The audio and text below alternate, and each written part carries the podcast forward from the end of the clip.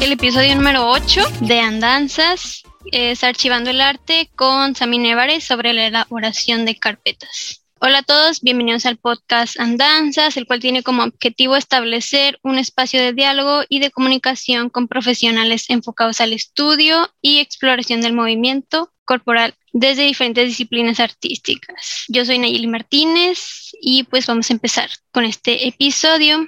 Hoy tenemos de invitada a Sami, quien tiene una gran experiencia en ello y está aquí para hablarnos y compartirnos un poco a lo largo de su camino, su experiencia además de resolvernos las dudas que probablemente tenemos, ya sea siempre al egresar o siendo estudiantes, sobre las diferentes convocatorias que podemos toparnos una vez que estamos fuera o dentro de la escuela. Bueno, les voy a presentar a la invitada de hoy.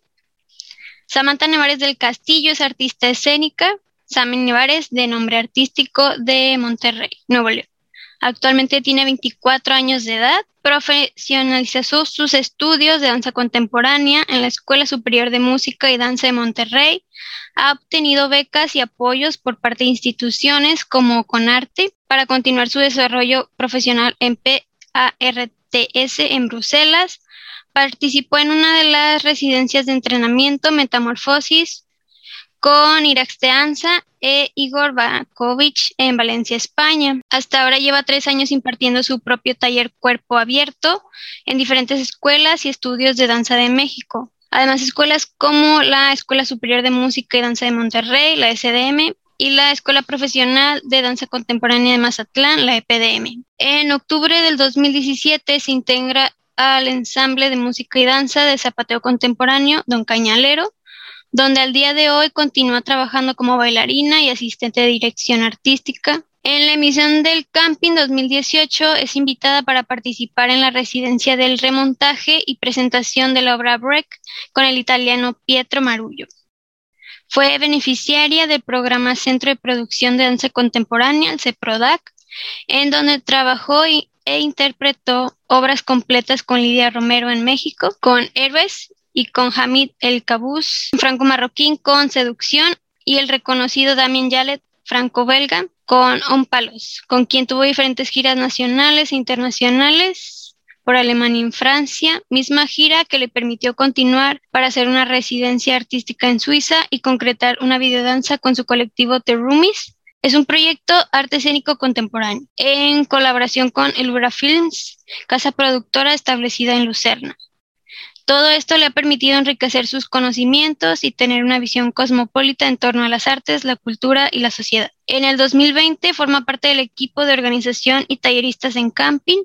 Actualmente recién creadora del estímulo fiscal para la creación y producción artista, el EFCA de Conarte, con el que estrenó en el Museo Marco en el presente año bajo su dirección artística de una pieza escénica de un gran formato que es Very Beauty. Pues bueno, Sami, bienvenida. Muchas gracias por aceptar esta invitación para nuestro podcast. Hola Nayeli, muchas gracias. Gracias, gracias por la invitación. Sí. Bueno, Sami, ahora para comenzar con este episodio, ¿cuál crees que ha sido tu andanza profesional hasta el momento? Pues fíjate que yo comencé desde muy pequeña a a bailar a los ocho años. Mi mamá fue la que se dio cuenta que yo no dejaba de bailar todo el día, entonces me propuso, yo, estaba en clases de taekwondo, pero ella me propuso que si no preferiría este, tomar clases de danza. Y me emocionó mucho la idea, entonces me metí a clases y desde ahí, este, que era cuando tenía ocho años, desde ahí pues no, ya prácticamente nunca volví a, a soltar la danza.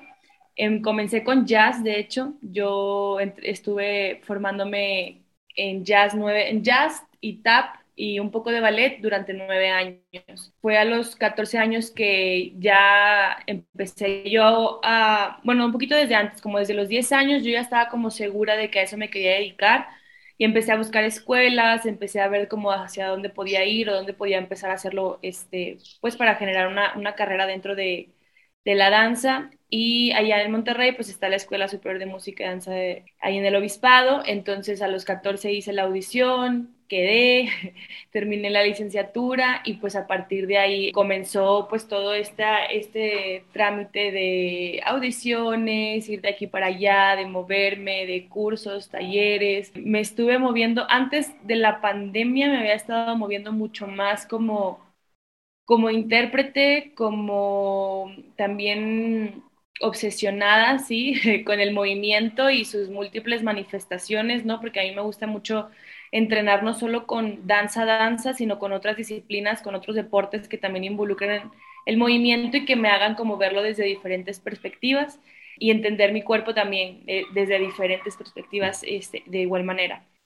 Y ya la pandemia me obligó un poquito a, pues no me obligó, más bien me dio el tiempo, creo, me dio el tiempo y el espacio a empezar a, crear, a dirigir proyectos, etcétera. Entonces, este, pues aquí, aquí estamos.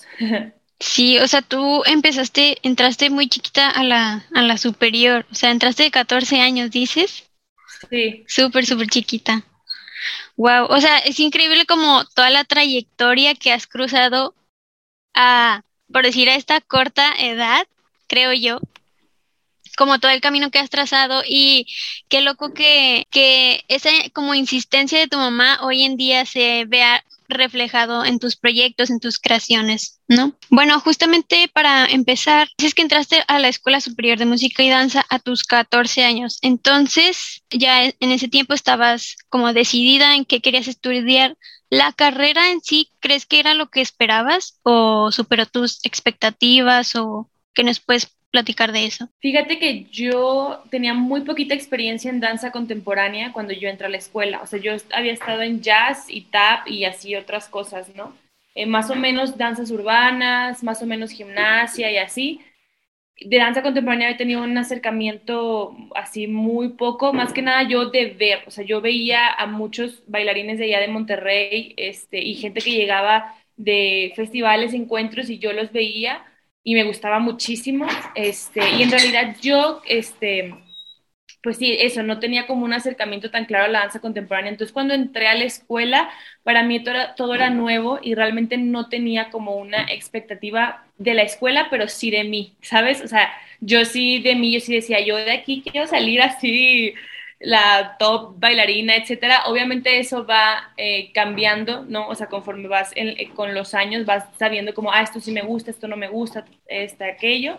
Pero la verdad es que sí agradezco mucho haber estado en esa escuela. Cada maestro, cada maestra fue, la verdad que fue, o sea, es muy retador, ¿no? Es muy retador, es una disciplina muy muy fuerte. Eh, creo que también me enseñaron a ver mucho la danza como, o sea, que de verdad sí creértela, ¿no? O sea, que sí puedes vivir de ello, que sí puedes trabajar de ello, ¿no? O sea, que, que luego a veces que me he topado con otras escuelas como que no refuerzan un poco por ahí esas actividades este, y ver también a tus maestros activos, ¿no? O sea, creo que también eso era algo muy bueno. Y también siempre sentí un apoyo, un apoyo por parte de los maestros, ¿no? O sea, obviamente siempre todos tenemos nuestras experiencias, ¿no? Ahí, ahí en la escuela, buenas, malas, más o menos o así, pero siempre sentí que en medida de que yo estaba ahí como pues en friega, ¿no? En la escuela, eh, nunca fui de las mejores calificaciones, así jamás, pero siempre estaba en todas las funciones, en todos los cursos, talleres, presentaciones, bla, bla, bla, y como que eso los maestros también lo veían y lo y me apoyaban, ¿no? O sea, con, con ayudarme, incluso esta cosa, esta cuestión de las carpetas, la primera vez que hice una, Jaime Sierra un poco estuvo ahí de la mano conmigo, ¿no? O sea, yo le pregunté así cosas, etcétera. Entonces siempre sentí esa, pues ese, ese apoyo también por parte de la escuela, que si yo me acercaba, ahí estaban para, para contestarme. Y, a veces no era la primera, yo, yo, era siempre, siempre digo, yo soy un cadillo ahí de que pone gorro, un chorro, hasta, hasta que me dan caso, este, pero sí, al final de cuentas sí lo recibía y con, y con mucho amor. Y justamente esto que mencionas de ser un cadillo. El semestre pasado, bueno, estoy en séptimo, el semestre pasado Eddie Esquivel nos dio clases en la FAE y también, o sea, yo sentía que era un cadillo en todos los días porque era como una obra colectiva, ¿no? Había directores, había coreógrafos. En esa ocasión me tocó ser coreógrafa, pero yo sentía que estaba tomando mucho o muy en claro mi responsabilidad como una coreógrafa. Entonces, clase por clase estaba así con nadie que, oye, así está bien, oye, puedes darme como retroalimentación de esto. Y sí, sí concuerdo mucho con estar así al pendiente de lo que sucede en tu escuela, ¿no? Porque una vez que sales, creo yo que ya no está como esta insistencia o ya no está estas oportunidades que la escuela te brinda. Ya no sucede de la misma manera, ahora es como, bueno, ya egresé, ahora yo soy quien puede ofrecer estas oportunidades a nuevas generaciones o demás cosas. Y bueno, para pasar a la siguiente pregunta, cuando egresaste, ¿tú ya sabías como hacia qué rumbo tomar tu carrera o todavía estabas en busca de qué es lo que querías hacer una vez egresando? Yo solo sabía que en ese momento cuando me gradué yo quería así estar en una compañía, o sea, yo quería ser dirigida. Yo decía, yo quiero que me dirijan ahorita, yo quiero que así como ahorita siento, sentía como mi cuerpo muy enérgico, como una esponja con ganas de querer seguir aprendiendo. Entonces yo decía como necesito, pues sí, tener como un guía, ¿no? Trabajar este, dentro de un grupo, compañía, etcétera.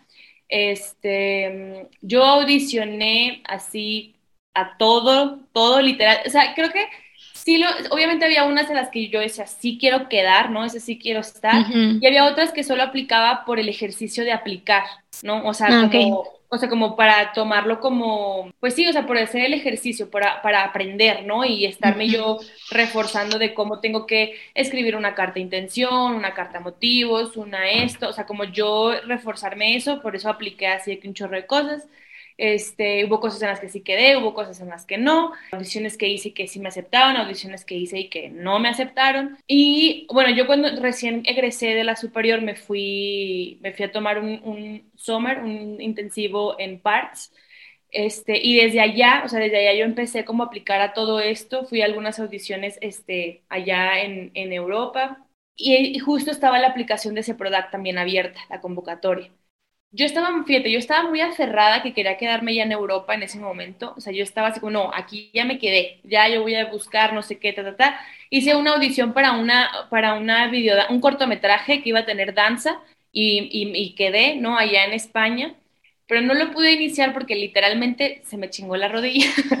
o sea, literalmente me fue una bursitis que la verdad no me atendió. O sea, Justo en mi graduación me dio una bursitis, no me la atendí por yo por aferrada, dije se me va a quitar, además de que tenía miedo, o sea, justo me acababa de graduar y yo decía como no puede ser, o sea, no me puedo detener ahorita, ¿no? Entonces, este, pues no me detuve, me la dejé así tres, cuatro, cinco meses creo, no sé cuánto, no me acuerdo, pero sí fueron meses y se me infectó, o sea, se me infectó la rodilla, o sea, fue así que ya ni podía caminar, no sé qué, bueno, X. Y el al último momento, así el último, literal, el último día para la aplicación de ese product lo hice, o sea, porque dije, pues ya voy de regreso a México, ¿no? O sea, de que yo no quería aplicar por eso, porque yo decía, es que si aplico, estoy como decretando que voy a regresar a México, ¿no? Y yo no quería regresar. Entonces, pues ya, así se dieron las cosas, este, apliqué a ese, sí quedé, y pues ahí estuve dos años también trabajando en CEPRO. Algo que yo también tenía muy en claro en ese momento es que yo decía, ahorita quiero bailar, quiero, quiero eso, ¿no? O sea, como ser dirigida, estar en una compañía, estar como con más gente y aprender de, de toda esa gente pero también tenía muy en claro que yo decía, en cinco años, o sea, sí, ajá, en cinco años yo quiero ser es, tallerista, yo quiero que, estar dando taller eh, por todos lados, este, que me inviten, yo dar talleres de, de danza contemporánea, generar mi taller, y desde que me gradué empecé yo a trabajar en eso, ¿no? O sea, en que voy a ofrecer en un taller, en buscarle un nombre, en buscarle este, cuáles son los objetivos, cuál esto, cuál aquello, hice una carpeta para eso y con los años le he ido cambiando, le he ido moviendo, le he ido haciendo y pues que ahorita es el taller que, que tengo, que es el de cuerpo abierto y también quería ser creadora, ¿no? Coreógrafa, que todavía no, es como raro porque no tengo una carrera en coreografía, o sea, como que no me gusta decirlo así, porque sé que existe la carrera en coreografía y así, entonces me siento como creadora, ¿no? Creadora de, de escena contemporánea, de proyectos escénicos. Y eso, o sea, que me quería muy en claro, en cinco seis años yo quiero estar bailando, estar dirigiendo proyectos y estar tallereando. Eso es lo que yo quiero. Este, entonces, pues desde ahí empecé como a trabajar en todas esas ideas y ponerle palabras y ponerlo, pues empezar a desarrollarlo, ¿no? Yo estoy en ese dilema porque pues este es mi último año de carrera. O sea, ya el próximo julio ya se acabó la escuela se acabó todo y es como, ¿qué voy a hacer saliendo de la carrera, no? Y he estado viendo así como, mm, me interesa, no sé, una residencia en la EPDM. Eso es como que lo que más quiero. Como una residencia en la EPDM o buscar otras convocatorias. Pero sí, sí creo mucho que a lo mejor por esto del último año como que nos alborotamos o queremos ver de, ya, quiero hacer esto, esto, esto, y después veo qué sucede al después, ¿no? Pero sí, justamente esto que, que compartes, ¿no? De cómo lo vas planteando, de cómo lo vas armando año con año. Sí creo importante que lo tengamos en mente ahora.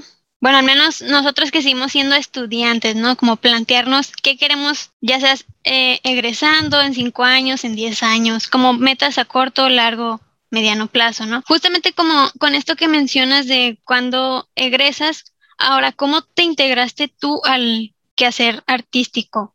O bueno, al quehacer profesional, vaya, ya sea como intérprete, ahora que dices como creadora, como directora. Fíjate que yo desde que estaba en la carrera me empecé a integrar como a ese medio profesional.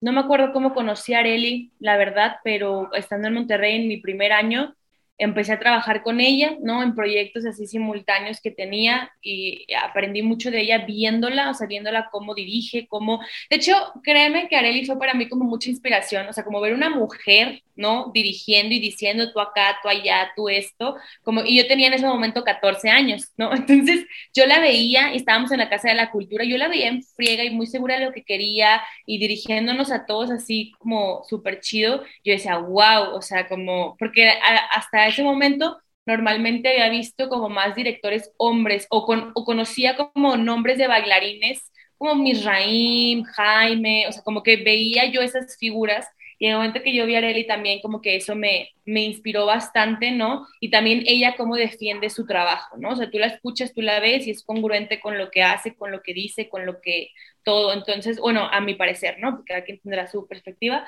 pero a mi parecer. Y este, entonces, a partir, en ese proyecto que estudié con Arely, pues conocí a mucha gente, conocí a, músicos, a este, otros bailarines, gente de teatro, gente de así, de muchas partes, entonces que me empezaban a buscar, o sea, a partir de ahí como que me salió más trabajo, ¿no? De este, comerciales, de videos musicales, de para necesitamos este, una maestra en no sé dónde, necesitamos un extra aquí para quien sabe cuál video, y así como cositas así como por separadas que yo iba como que me iba follando ahí en ese ámbito, pero también todos, te lo juro, y resalto todos los talleres, convenciones, clases, funciones que había en Monterrey y en y muchos de México, siempre los tomaba, o sea, siempre literalmente, o sea, yo era de ir a las convenciones de Jump, de de así, de todo lo que hubiera de danza, así, este, iba a los, el Festival de Extremadura que organizaba la maestra Hester, también año con año siempre iba a tomar las clases y veía, me quedaba las funciones, las funciones que hacía Cuerpo Etéreo, las funciones de cada temporada de danza, cada encuentro metropolitano, cada, si yo estaba ahí, ¿no? Este, si venía alguien a darnos un taller, o sea, bueno, que venía a Monterrey lo tomaba, y si veía que por ahí, en, sobre todo Ciudad de México, si había como más talleres, pues también como que buscaba de pronto venirme a entrenar para acá, para Ciudad de México. Este, y siempre, no sé cómo, ¿eh? o sea, no sé cómo, pero, o sea, como que en ese momento me acuerdo que todo lo que ahorraba era para eso, y si no, pues también buscaba becas, buscaba apoyos, buscaba de una u otra forma para para así tomarlos, o también, o sea, como por ejemplo me acuerdo que una vez en Extremadura, que no podía yo pagar los talleres, este, y me acerqué al, al, grupo de organización y me dieron chance de, o sea, me becaron, pero yo tenía que estar como staff. Entonces yo estaba como staff apoyando en, o sea, en, en, las funciones, así y todo, o sea, era un trabajar, pero pues también a mí me sirvió para apoyarme como ver qué se necesita del otro lado de la escena, ¿no? De la organización de un festival tan grande como ese, y no solamente estar como participante. Entonces, pues así, este, ahí creo que dentro de esas clases, esos cursos, es donde tú empiezas a ver cómo funcionan las cosas, cómo se mueven, cómo, quién está haciendo qué, ¿no? Y también, bueno, así, llegué a camping en San Luis, ¿no? Que estuve yendo también varios años, ahí también conocí a mucha gente. Y de esos lugares es literalmente donde yo, este, en, o sea, donde llegas, tomas tu clase y no, nunca sabes, de hecho creo que es a mí lo, mejor que me, como el aprendizaje que he tenido desde que era estudiante es que nunca sabes quién te está viendo. O sea, de verdad, es el hacer las cosas, la gente se da cuenta de quién es disciplinado, de quién está como al tiro, de quién, este, no sé, no tienes que ser, obviamente sí importa que el talento, la técnica, o sea, sí, claro que sí, pero siento que hay cosas más valiosas cuando ves a una persona que está ahí presente siempre y que se, te da confianza, ¿no? Su trabajo o que te llama algo la atención de su trabajo. Y así es como yo empecé, o sea, me empezaban a invitar a, a, a trabajar, ¿no? A otros espacios o yo misma veía como cierta gente que yo quería seguir aprendiendo de esas personas, entonces yo me acercaba, ¿no? Así como, oye, este, ¿dónde más vas a estar, no? ¿Qué vas a hacer? Invítame, dime, bla, bla, bla, o este, que fue en el caso de Don Cañalero, por ejemplo. Yo desde que tenía nueve años, creo, conocía a Don Cañalero, o sea, lo veía bailar así en estas funciones y tal, tal, Y de pronto por cursos, no sé, ya nos conocíamos, nos hacíamos como, no amigos, pero sí, o sea, con Miguel, como que nos conocíamos, ¿no? O sea, de que ah, ahí está él haciendo sus cosas, yo estoy por acá. Y cuando me graduó, lo vi, o sea, nos eh, fuimos a, cenar alguna vez entre amigos y así, y él me dijo que estaba preparando una función para, para el diciembre, bla, bla, bla, yo me acababa de graduar, este, y le dije, invítame, así tal cual le dije, invítame, yo quiero bailar. Y luego me dice, pero es zapateo, no sé qué, yo pues yo sé tap, o sea, pues igual y si me sale, ¿no? Y luego me dice, pues sí, ándale, cállale la próxima semana y ya te digo qué onda. Y yo, ok. Y ya el, llegué a la próxima semana, le caí y él, él me dijo, pensé que no ibas a venir. O sea, dije, no, hombre, este chavo me lo dijo así de que así, pensé que no ibas a venir, pero qué chido que sí viniste. Bueno, vamos a darle. Total así, y me dijo, oye, no, sí se arma. O sea, de que sí, o sea, pues es tanto, así está la onda, bla, bla, bla, no sé qué. Y desde ahí, pues ya llevamos casi cuatro años trabajando juntos. O sea, de ahí que así salió, literal. Qué loco. Es como toda una travesía gigante. Pero sí, bueno, no me ha tocado como estar a este nivel, por decir, de Extremadura, del Metropolitano. O sea, siento que son encuentros, festivales que son a lo mejor algún, mm, en algún momento un poco lejanos para mí todavía. Pero por decir, yo cuando estaba en el CEDAR conocí a Eddie, entonces tuvimos como una racha un poco larga con colectivo andante mientras era daba clases en el CEDAR. Entonces como que me empapé mucho de Eddie o sea, yo siento que me empapé mucho como de ese, de ese rato estar en CEDAR y luego con colectivo andante y después entrar a la FAE y todavía seguir como parte de colectivo. Ah, justamente en Errantes del 2020, yo también fui staff porque yo quería saber, o sea, cómo se hacía todo eso, porque yo sentía que, o siento que tenía como esta idea solamente de, bueno, entra a la escuela y ya solamente es bailar, ¿no?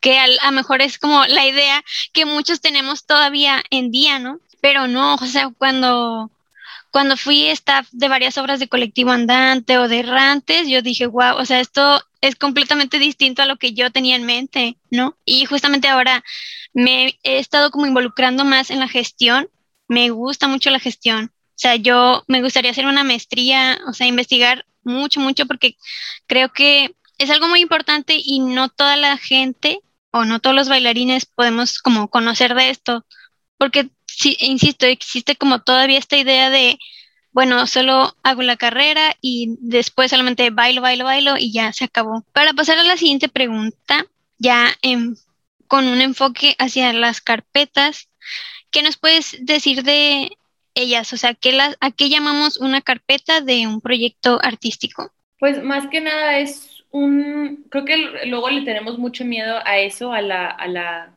a la, a ponerle palabras a nuestros proyectos, pero más que nada es eso, es un documento en el cual tú explicas, externas qué es tu proyecto, de, la manera más, este, eh, concisa también, o sea, como más, eh, que, sea, que sea concisa, que se, que se entienda qué es lo que quieres hacer, por qué, para qué, eso, básicamente. Y hablo de, o sea, puede ser proyecto de muchas cosas, ¿no? O sea, de un, desde un festival, desde una clase, un taller, una obra, puede ser un proyecto que ya esté hecho o que esté por hacerse y entonces en esa carpeta estás planteando cómo lo vas a hacer, ¿no? Pero es eso, un documento en el cual externas de qué va tu proyecto. o un proyecto, si estás haciendo el proyecto de alguien más, ¿verdad? sí. ¿Cuál, ¿Cuáles crees que sean los elementos base o los que sí debe de tener una carpeta? literal, o sea, como lo más, lo básico y lo que es, o sea, básico y así es, o sea, creo que una carpeta entre más básica sea, es mejor, o sea, me refiero, con básico me refiero a que sea concisa, ¿no? Entendible, este, es el qué es, cómo, cuándo, dónde, por qué y cuánto, ¿no? Que también es importante el presupuesto contestar esas preguntas. Literalmente es contestar esas preguntas que yo creo que desde la primaria siempre nos viven como insistiendo, ¿no? Pero literal es lo que planteas en una, en una carpeta. Ya yo siempre recomiendo que metas referencias, que metas imágenes, que a tu carpeta un poco también la llenes, la bañes como de, de mm, como de este mood board de lo que va a ser para que al momento de leerla puedas tener como esta sensación de, de, de, de no solamente verlo como, ah, esto, esto, esto, esto, sino la persona que lo esté leyendo pueda ir imaginando cómo se va desarrollando ese proyecto, ¿no? Y creo que las, las imágenes, los colores, pues también ayudan muchísimo. ¿Tú crees que, bueno, para la siguiente pregunta, el valor de la información que proporcionamos en la carpeta, o sea, como cuál sería, por decir, si yo que estoy casi por recién egresar, meto una carpeta a, no sé, una convocatoria de Conarte, a, por decir si alguien con mucha más trayectoria mete una carpeta, no sé, varía un poco o, o crees que dependería mucho del proyecto, del producto que, que se esté llevando a cabo? Yo, bueno, para contestar tu pregunta, yo, por ejemplo, todavía, obviamente sigo aprendiendo. O sea, cada vez que hago una carpeta, eh, voy viendo como, ah, o sea, como voy aprendiendo de mis, de mis mismos proyectos y siempre, siempre, siempre que, que aplico convocatorias, ya sea que sí me hayan dado la, que sí me hayan aceptado el proyecto o que no, o sea, cualquiera de las dos, siempre pido que me den observaciones y como para irlas mejorando, ¿no? Este, y a veces me dan observaciones referente a mi proyecto, o sea, como creo que tu proyecto sería mejor si esto, que no tiene nada que ver con cómo hice la carpeta, sino con el proyecto, y hay veces que sí te hacen comentarios respecto a la carpeta en sí, de cómo lo describiste. O sea, como yo llevo que cuatro, casi cinco años haciendo, casi cinco años haciendo carpetas, eh, y sigo hasta la fecha pues aprendiendo, ¿no? O sea, sigo aprendiendo, sigo, y también me pasa mucho que luego estoy involucrada en otros proyectos y veo cómo hacen las carpetas y las hacen diferentes, porque creo que también una carpeta debe reflejar mucho la personalidad también del propio artista o del propio quien esté dirigiendo, ¿no? Entonces, creo que no, o sea, yo no vería que hay más valor en un proyecto u otro, o en una persona u otra, sino que cada cada proyecto es, ¿no? O sea, vale lo que tiene que valer, ni uno es más o menos que el otro, no, no hay, siento que no puede haber punto de comparación y que creo que a veces por el hecho de las convocatorias o los concursos o, o como las pocas oportunidades que hay, hacen que nos pongamos en cuestión eso, ¿no? O sea, como de, ay, pues a lo mejor mi proyecto no es tan valioso porque no me seleccionaron, pero no se trata tanto de eso. O sea, realmente yo me, o sea, también no nada más con la cosa, cuestión de carpetas, haciendo audiciones, o sea, de verdad que yo he hecho un montón de audiciones, hay muchas en las que no me, o sea, de 20 que hago, me aceptan en dos, o sea, así. Y, muchas veces no se trata de, de, de ti, o sea, de lo que tú estás haciendo, sino que tienes que dar con cierto perfil.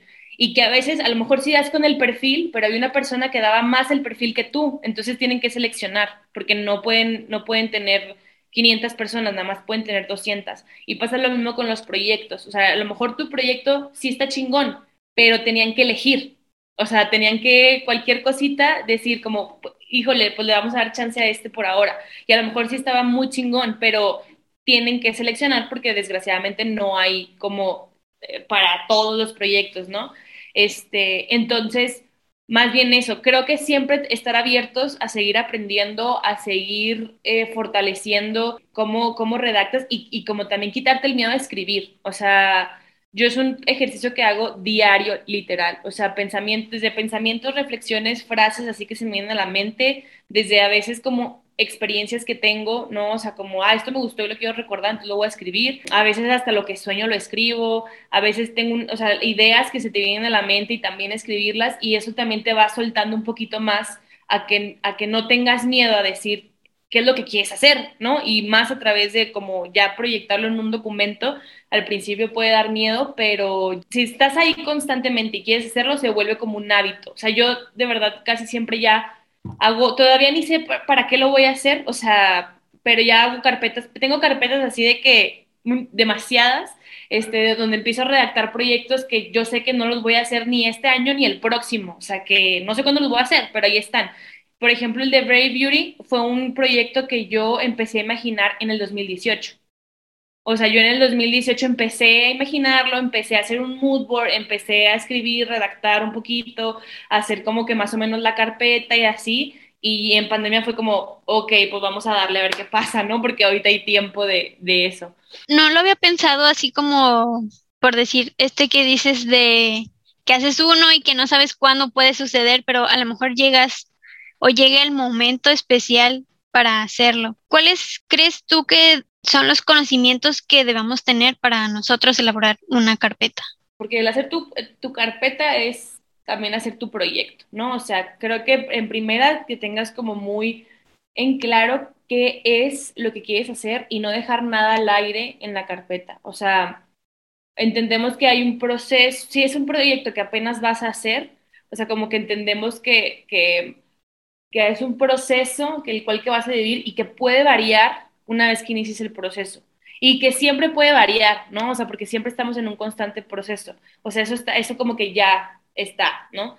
Este, pero, pero sí no, tenerte, no tener miedo a cuestionarte y a investigar sobre el tema que estás hablando. Si vas a hablar, no sé, de la contaminación ambiental o no sé, cualquier tema. O sea, de verdad investigar quién está hablando de eso ahorita, qué referencias hay, si hay otras obras de danza, teatro, de artes escénicas o de artes plásticas que hayan hablado sobre ese tema y por qué y cómo lo abordaron y cómo lo vivimos en México, seguramente es diferente a cómo lo viven en Estados Unidos. Y si tú lo quieres a lo mejor como centrar a una sola comunidad, ¿para qué público lo quieres dirigir? ¿Para niños, adolescentes, adultos? Este eh, que te cuestiones todo eso, ¿no? Todo eso, desde en qué momento inició como esta problemática de la conciencia ambiental, eh, para qué quieres hacerlo, simplemente para incomodar a la gente o lo quieres hacer para que se les quede como una reflexión, que obviamente nunca depende de nosotros la reacción del público, digamos, pero sí puedes tú, bueno, al menos yo creo, yo sí creo, porque habrá gente que me contradiga en esto, pero yo sí creo que sí puedes decir, yo quiero hacer esto para que, no sé, eh, para que hacer como conciencia, que reflexionen, bla, Yo quiero hacer esto para que se diviertan nada más. Yo quiero hacer esto para que, este, no sé, lo que tú gustes y mandes, ¿no? Em, y si, y si tú, tú, todo tu trabajo, todo tu proyecto se ve intencionado hacia eso, y sí sucede, ¿no? O sea, en, en mayor medida. Habrá gente que lo tome de otra forma, ya no depende tanto de uno, pero sí puedes como dirigirlo, ¿no? Hacia, hacia qué va. Este, y creo que más que nada eso, o sea, que mientras tú tengas el tema, sepas de qué tema te vas a agarrar para, para trabajar, de verdad, así, si hay libros que, hay que, que hablen sobre ese tema, lea sobre ese tema, si hay una persona que conoces que habla sobre eso, hazle una entrevista y también es importante o una vez que ya investigaste todo eso de qué va, qué haces y que, y que tú dices, ok, esto es lo que yo voy a tomar para hacer mi proyecto y ahora, entonces, ¿cómo lo voy a aplicar? ¿Cómo lo voy a aplicar y cómo y qué es lo que yo pienso de eso? Porque también es importante eh, ver tu perspectiva, ¿no? O sea, no nada más como, ok, eso es lo que hay y lo voy a poner. Pero creo que lo, lo, lo padre es que ver tu propia ¿Tú qué piensas de eso? ¿Tú qué sientes de eso? ¿A ti qué te genera o qué? ¿O por cuál es la inquietud por la cual estás haciendo este proyecto? ¿Por qué crees que es importante hacerlo? ¿Por qué crees que para las demás personas va a ser importante hacerlo? Que eso es como lo más importante de expresar en una carpeta. Ok, ¿por qué es importante para ti? ¿Y por qué crees que puede ser importante para alguien más? Porque es ahí donde dicen, ah, ok, o sea, quien la esté leyendo es ahí donde sabe si, si decide o no también como cómo tomarlo, ¿no? El, el, proyecto. Sí, pues básicamente buscar este cambio que, que repercuta en no nada más nosotros, sino en otras personas y cómo, cómo esa respuesta que nosotros buscamos o que estamos proponiendo la obtienen las demás personas, que en este caso sería nuestro público. Bueno, ya nos hablaste como un poquito de que Jaime fue como la primera influencia para, para tu creación de carpetas y todo, pero ahora, ¿cómo nació en ti enseñar a más personas o crear este taller para que la gente pueda aprender más sobre la elaboración de carpetas? La, primera carpeta que hice fue para pedir financiarte de Conarte, nos pedían hacer como, como una carpeta en ese, no, no sé si toda, no, ahorita ya no, porque ahorita ya está la plataforma digital, pero en ese momento nos pedían como hacer todo como una carpeta y entregarla presencialmente. Mm, y en ese momento, eh, pues yo era la primera vez que, que lo hacía, entonces una vez que ya la terminé y que la hice, se la mostré a Jaime, le dije como maestro, ay, también a Cristina, a Cristi Garza también se la mostré. Primero se la mostré a Jaime y le dije como maestro, cómo, cómo la ve, me gustaría mucho si pudiera como darme observaciones este, de, cómo, de cómo está para mejorarlo, porque pues si me quiero ir, ¿no? Si quiero que me la den. Entonces él ya empezó a dar ciertas correcciones, me ayudó como a redactar, a limpiar un poco esta cosa de redacción y, me dijo, métele más imagen. Me acuerdo que yo había puesto casi puro texto y puse como, no sé, tres imágenes o una cosa así, y él como, métele más imágenes, esto, o sea, que se vea que, o sea, quién eres, ¿no? O sea, también visualmente es bien importante, o sea, me dijo como, sí, o sea, como que todo esto está súper padre, pero también nosotros al final de cuentas somos artistas visuales. ¿No? Entonces, este, pues sí, también como que de ahí se me quedó también mucho como esto de, ok, sí es cierto, también las referencias son importantes, las referencias visuales. Entonces, este, pues ahí eso, eh, y también se la enseñé a Cristi, Cristi también me dio ciertas observaciones, este, pero también Cristi me dijo como, no, yo lo veo súper bien, está muy bien, este, qué padre, bla, bla, bla. Y más que nada, por ejemplo, algo que me ayudó mucho Jaime fue, eh, y, ¿y por qué vas? O sea, ¿por qué quieres ir allá? O sea, como que me empezó a cuestionar para yo como nutrir otra vez mi proyecto, porque me dijo, ¿por qué, ¿por qué vas para allá? ¿A qué quieres ir? Y yo como, no, pues porque quiero expandir mis eh, conocimientos, conocer allá, o sea, como que así, ¿no? Bla, Este, ok, ponlo. Y, lo, y me dice, ¿y luego qué piensas hacer con eso? Y luego, no, pues yo quisiera quedarme allá y ver si puedo audicionar, porque ahora que me gradúe, ok, ponlo, o sea, ponlo, pon que es parte de un plan, o sea, no nada más, no es como que, ay, si voy a Europa a tomar mi taller y me regreso, no, tú tienes un plan a partir de eso, entonces ponlo, aunque no, aunque no te vayan a dar dinero para eso, no te vayan a dar becar para eso, pero es parte de un plan más, con más, con más, ¿no? Que no nada más se acaba ahí. Y yo de que, ok, entonces, este, pues así. Em, y luego, eh, después, bueno, con tanta aplicación a, mm, audiciones y convocatorias y así en, este, en el 2017 sobre todo, este, como que me, me empecé a fluir mucho con esto de la escritura. Eh, tomé una, llegué a tomar una asesoría también con, para una aplicación y que también me ayudaban un poco como a entender esta cuestión de la redacción, que ya después ya después no, me gustó tanto tomar asesorías.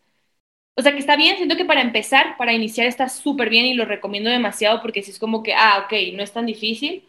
Pero ya después no me gustó tanto porque luego siento que se pierde un poco tu personalidad, ¿no? O sea, porque un poco quien te da las asesorías te, te habla desde lo que esa persona piensa y con sus palabras y con así, ¿no? Entonces creo que es importante también que sean nuestras palabras este, o bueno, fue lo que yo sentí en ese momento, no sé.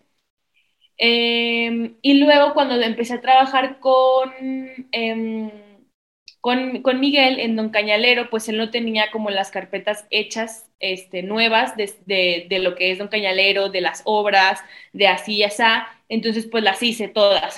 Literalmente fue así como de, ok, vamos a hacer la carpeta del taller, vamos a hacer la carpeta de, de la función, la carpeta del concierto, la carpeta de, de qué más había, de, de, las obras, de la función, de los talleres, del concierto, de las giras, o sea, empecé así, eso, y con esas carpetas, pues estuvimos también tres años moviendo, ¿no? El, el, ahí, este, para las funciones, para los talleres, para todo eso, este, y un poco también Miguel me iba diciendo, ¿no? Como, mira, aquí ponle esto, aquí mejor agrégale aquello, aquí, bla, bla, bla, y así, ¿no? también entre amigos, bueno, aquí en Ciudad de México, en el, en el departamento donde vivimos, somos puras bailarinas y, justamente todas egresamos en el 2017. Entonces, también un poco entre nosotras ha sido ese apoyo de, oye, a ver, Vela, ¿qué piensas? Ah, está súper bien. O, ah, mira, yo le pondría esto, o yo le cambiaría esto, o aquello, o así, ¿no? Entonces, y las tres hacemos carpetas para nuestros proyectos, entonces como que siempre nos estamos ahí nutriendo entre las tres eh, y el año pasado, el año pasado, bueno, durante mucho tiempo he estado tomando talleres de escritura, de escritura creativa, de para redactar, de poesía también he tomado. Este, y el año pasado tomé un curso de escritura para creadores. La mayoría, bueno, de hecho no, yo era la única artista escénica, los demás eran artistas plásticos, este, y era un poquito diferente, o sea, porque explicar una obra a explicar, o sea, yo creo que la danza, el teatro, las artes vivas, pues, son experiencias, ¿no? O sea, más que algo, son experiencias, entonces es diferente explicarlo a explicar, pues, un proyecto que es un material o es algo, ¿no? O sea, es algo como más tangible, digamos, este, pero también aprendí mucho ahí y, justo ella nos enseñaba a eso, a cómo hablar de tus proyectos, a cómo eh, referirte a tus proyectos y ahí me cambió así de que un chorro de cosas porque justo muchas cosas que yo había venido haciendo en años anteriores, ella era como, no, prohibido hacer eso. Entonces, este, y que en danza está muy normal, o sea, en, dentro de la danza incluso me acuerdo que, pues, gente, maestros, carpetas que yo he visto de otros artistas o así, incluyen cosas o usan palabras o así que, que ella decía que, pues no, ¿verdad? Pero creo que más bien ya es lo que cada uno sienta que le funciona. O sea, creo que no, o sea, no va a haber alguien que ah, esa es la carpeta perfecta y así se tienen que hacer todas, o sea, más bien es como, pues ya lo que cada uno quiera también decir y hablar sobre su proyecto, eh, explicarlo y lo que cada uno le funcione. Y conforme el más lo vas haciendo, pues más vas entendiendo, ¿no? O sea, en, eh, de qué sí te funciona, de qué no te funciona y, y ya.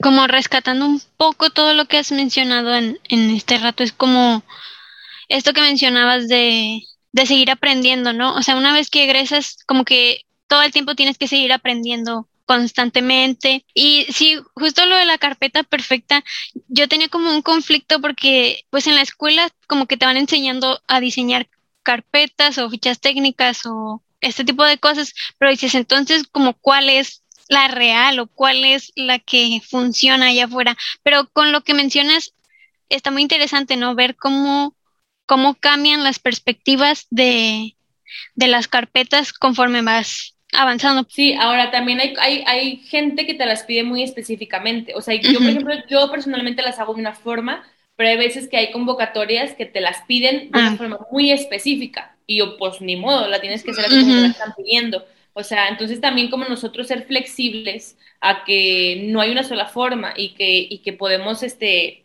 pues, redactarlo de diferentes formas, ajá.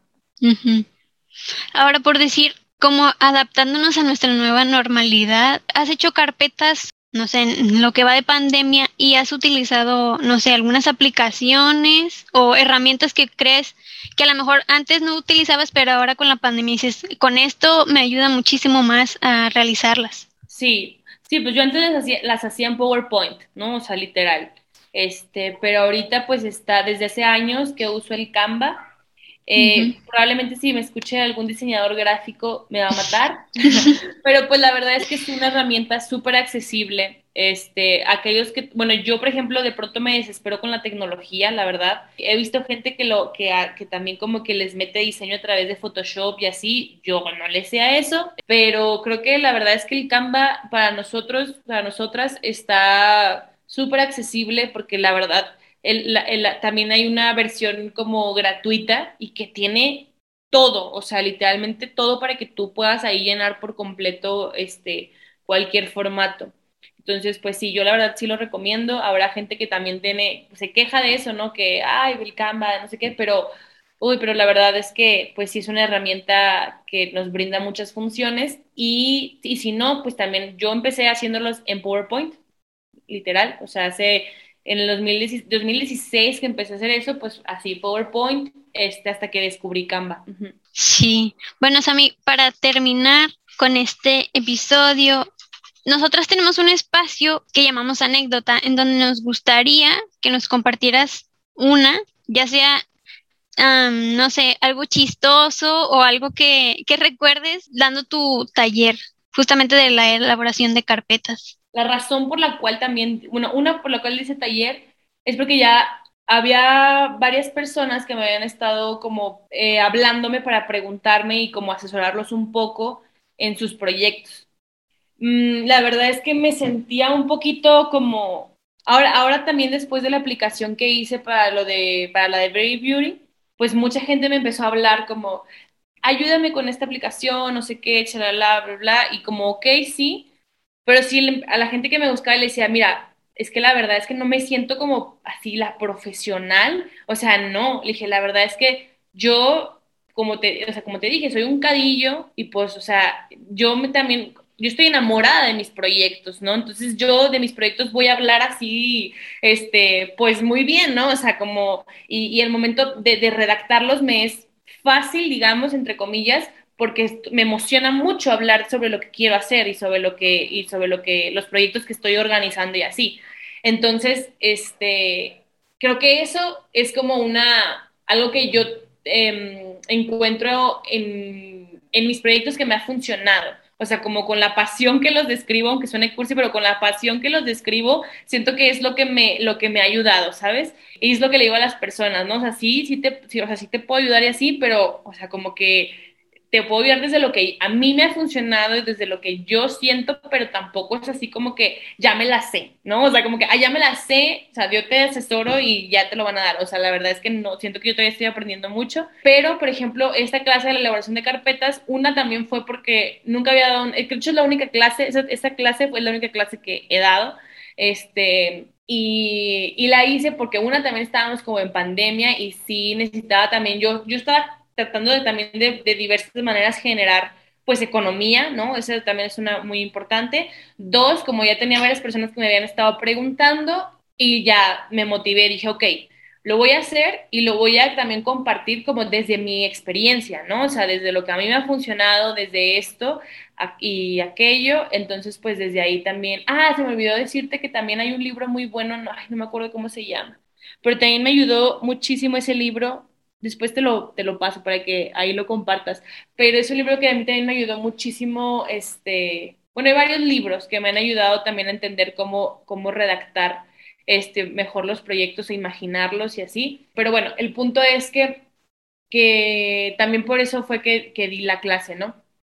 y la verdad es que tuvo más, mayor respuesta de lo que creía. O sea, si era mucha gente que se conectó y grabé la clase porque hubo más gente que, oye, yo no puedo en ese horario, pero yo sí la quiero tomar. Entonces fueron muy, o sea, de verdad que fueron más de 100 personas que tomaron esa clase, ya sea por, o sea, ahí que estaba en vivo o este, o de manera que la vieron después la, la, clase pregrabada. Y duró, según yo iba a durar hora y media, duró como dos horas o dos horas y cacho, porque había muchas preguntas, o sea, éramos muchas personas, obviamente, pero también había muchas preguntas, muchas dudas, muchas cosas así como las que tú me estás diciendo ahorita. Y algo que yo este, les decía y que lo repito otra vez, simplemente inicien, o sea, simplemente empiecen o sea, porque luego parece que es que no sé todavía, es que no sé cómo, es que, y, te pones miles de excusas que porque no sabes, y no pasa nada. O sea, realmente es algo que yo digo como, mm, a lo mejor tu proyecto es el peor proyecto del mundo. Yo me lo digo a mí misma, a lo mejor mi proyecto es el peor proyecto del mundo, pero, o sea, al momento de escribirlo nadie va a entender ni qué quiero hacer, o sea, nadie va a saber de qué va a decir, esta, de esta que está diciendo, de qué se trata o así pero de una forma se empieza, de alguna u otra manera se empieza y de ahí, a partir de ahí es que vas a ir creciendo. Y me lo digo eso para todo, ¿no? O sea, literalmente cuando lo de Very Beauty también yo dije, capaz es la obra más horrible del mundo, o sea, capaz, y yo la hago y a nadie le gusta y, y así, pero pues por lo menos lo estoy iniciando, lo estoy, si no empiezo, nunca, o sea, de una, desde algún lugar tengo que partir, ¿no? Y empezar a crecer, ¿no? Entonces, este es un consejo que también yo les daría, que siempre si tienes ahí, alguna inquietud, ganas de hacer algo, simplemente empieces y, y, que respetes tu proceso, o sea, que no te va a salir perfecto a la primera, que no te va a salir, no, o sea, pero también son estas ganas de aprender, de si te funciona a ti aprender viendo videos, o sea, ok, busca en YouTube, seguramente hay mucha información acerca de eso. De hecho, también esa es otra cosa. Yo en Internet siempre estoy buscando también, al, principio siempre buscaba en Internet cómo elaborar carpetas este, artísticas, cómo escribir mi proyecto, cómo bla, bla, bla. Y así fue también como fui encontrando cursos, talleres, pero también hay mucha información ya en Internet acerca de eso cómo hacer una descripción de tu proyecto, cómo hacer una sinopsis, cómo hacer este, un plan de trabajo, cómo hacer todo eso, literalmente lo encuentras en internet en páginas. En libros también, hay muchos libros también que hablan sobre la gestión en las artes escénicas, sobre todo, o sea, o sea, creo que son las ganas de hacer las cosas, las ganas de aprender y, y pues respetar tu proceso, ¿no? Saber que siempre puedes irlo mejorando. Sí, sí, sí, como mm, ser fiel a uno, a uno mismo, a sus ideales, como partir desde un punto, como dices tú, pero no quitar como la mano del renglón, ¿no? Esas cosas. Bueno, ahora ya no es pregunta, pero ¿volverás a dar alguna clase próximamente? Pero pues sí, es lo más que nada ahorita, ahorita el tiempo, pero sí tengo ganas de volver este, a hacer otra. Eh, ahí, ahí lo estaré publicando si es que sí. Sí, esperemos que sí. Bueno, Sami, esto ha sido todo por hoy. Muchas gracias por aceptar esta invitación, por estar aquí, por compartirnos tus experiencias a lo largo de, de todo este tiempo. Y pues muchas gracias. Gracias a ti. Bueno, no sé si quieres dejarnos para la gente que nos esté escuchando tus redes o algo que nos quieras compartir, si vas a dar talleres, cursos. En Instagram estoy como arroba Sammy from the Castle y como mi proyecto es arroba la inquieta SN. Ahí en esos dos todo el tiempo estoy publicando lo que ando haciendo, si ando dando clases. Próximamente también tengo funciones acá en Ciudad de México, en, en noviembre y en diciembre. Entonces, este, por ahí literalmente yo publico todo lo que es relacionado a mi trabajo y dónde ando y con quién y así. Ahí, ahí lo pueden ver. Bien, muy bien, Sami. Muchas gracias por hoy. Muchas gracias. Gracias. A ti, muchas gracias. Y bueno, ya por último, agradecerles a todos los que nos han estado escuchando en, estos largos meses de parte de todo el equipo de Podcast Andanzas, de Dana, Cameron, Taide y su servidora Nayeli. Muchas gracias por acompañarnos durante estos ocho episodios en la primera temporada del Podcast Andanzas. Y nos vemos. Muchas gracias.